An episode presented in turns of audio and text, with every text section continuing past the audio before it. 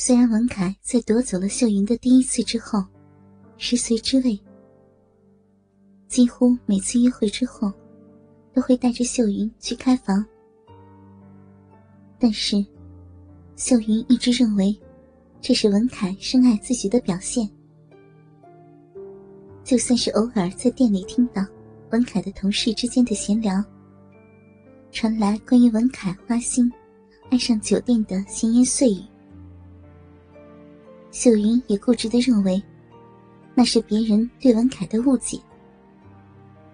直到后来，两人奉子成婚之后，秀云才知道，自己一直被文凯的甜言蜜语给迷惑了。两人结婚之后，刚开始的几个月，文凯对秀云依然是关怀备至，每天准时的上下班。回到家里，帮忙做完家事之后，就陪着秀云看电视、聊天、散步。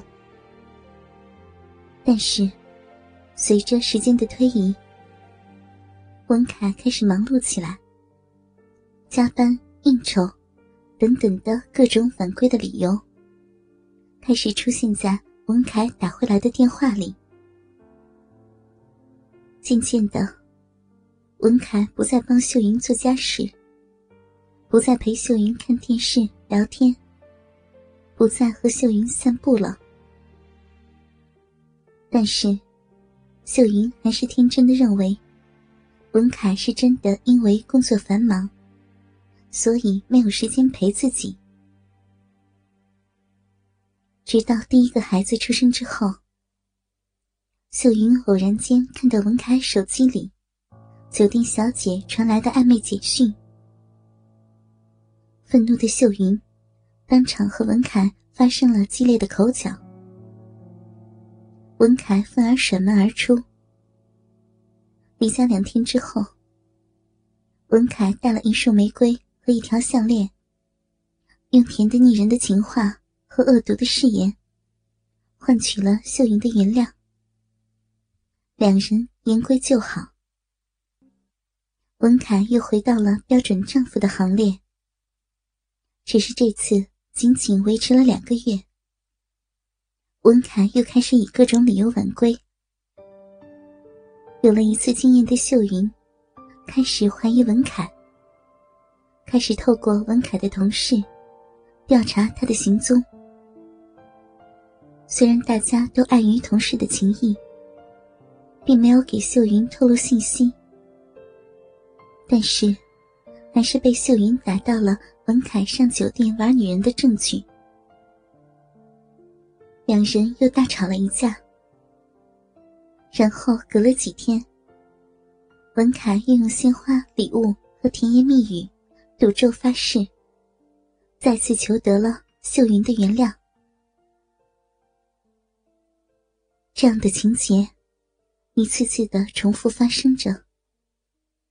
直到有一次，愤怒的秀云直接杀到酒店，当场和酒店的经理、小姐发生冲突。虽然事情并没有闹大，但是让文凯感觉到面子受损。回家又和秀云大吵了一架，愤而离家。当几天后，文凯心想秀云消气了。准备故技重施，带着鲜花礼物回到家的时候，看到的是空荡荡的房子，和茶几上一份秀云已经签名盖章的离婚证书。但是，文凯怎么肯签字？身为军人家族的第三代，没有照着父亲的意思当个职业军人，已经让父亲对自己有偏见了。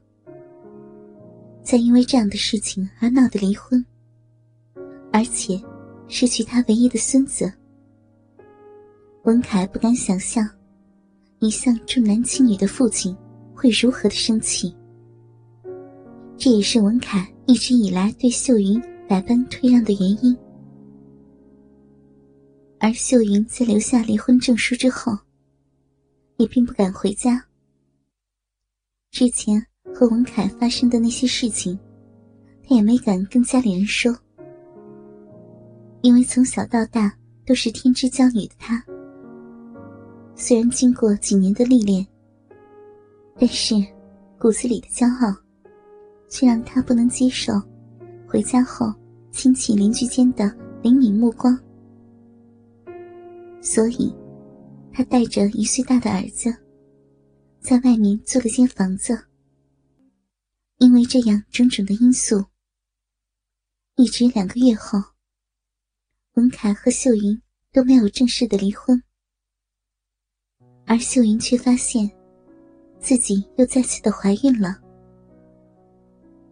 不知所措的她，曾一度想过堕胎，但是最后不忍心杀害尚未成型的小生命。只好打电话向文凯求助，让两个月来饱受思孙心切的父母压力，又不敢照实告知的文凯欣喜若狂。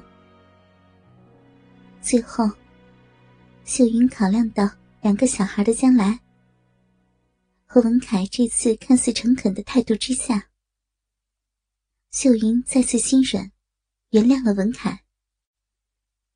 虽然。事实证明，江山易改，本性难移。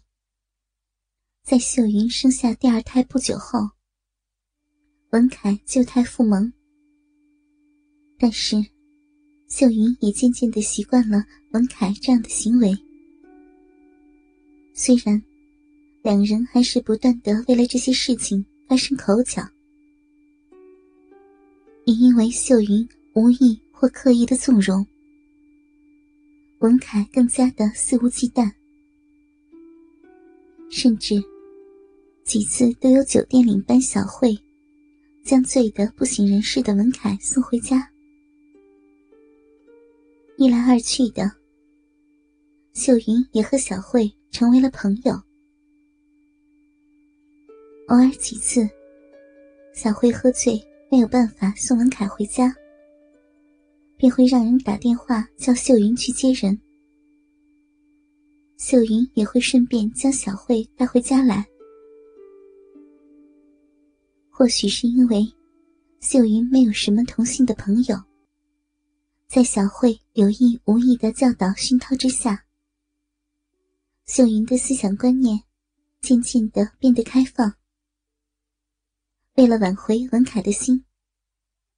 秀云甚至在酒店没有客人的时候，陪文凯一起去酒店，把自己当成酒店小姐，陪着文凯唱歌、喝酒、玩游戏。一开始的新鲜感，果然让两人的关系变得亲密。